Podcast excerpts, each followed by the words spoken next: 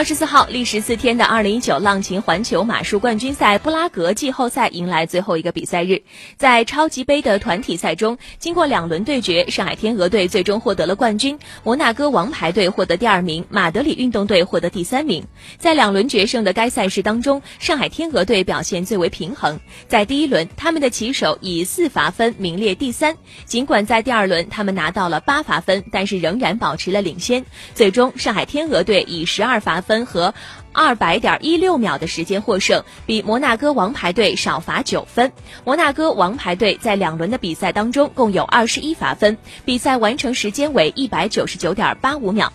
共有六支队伍参加参加了当天的决赛。在第一轮之后，马德里运动队以十六罚分排在最后一名，但是在第二轮的比赛当中，他们的表现有很大的提升，只增加了八罚分，最终以二十四罚分和一百九十九点九零秒的成绩获得了铜牌。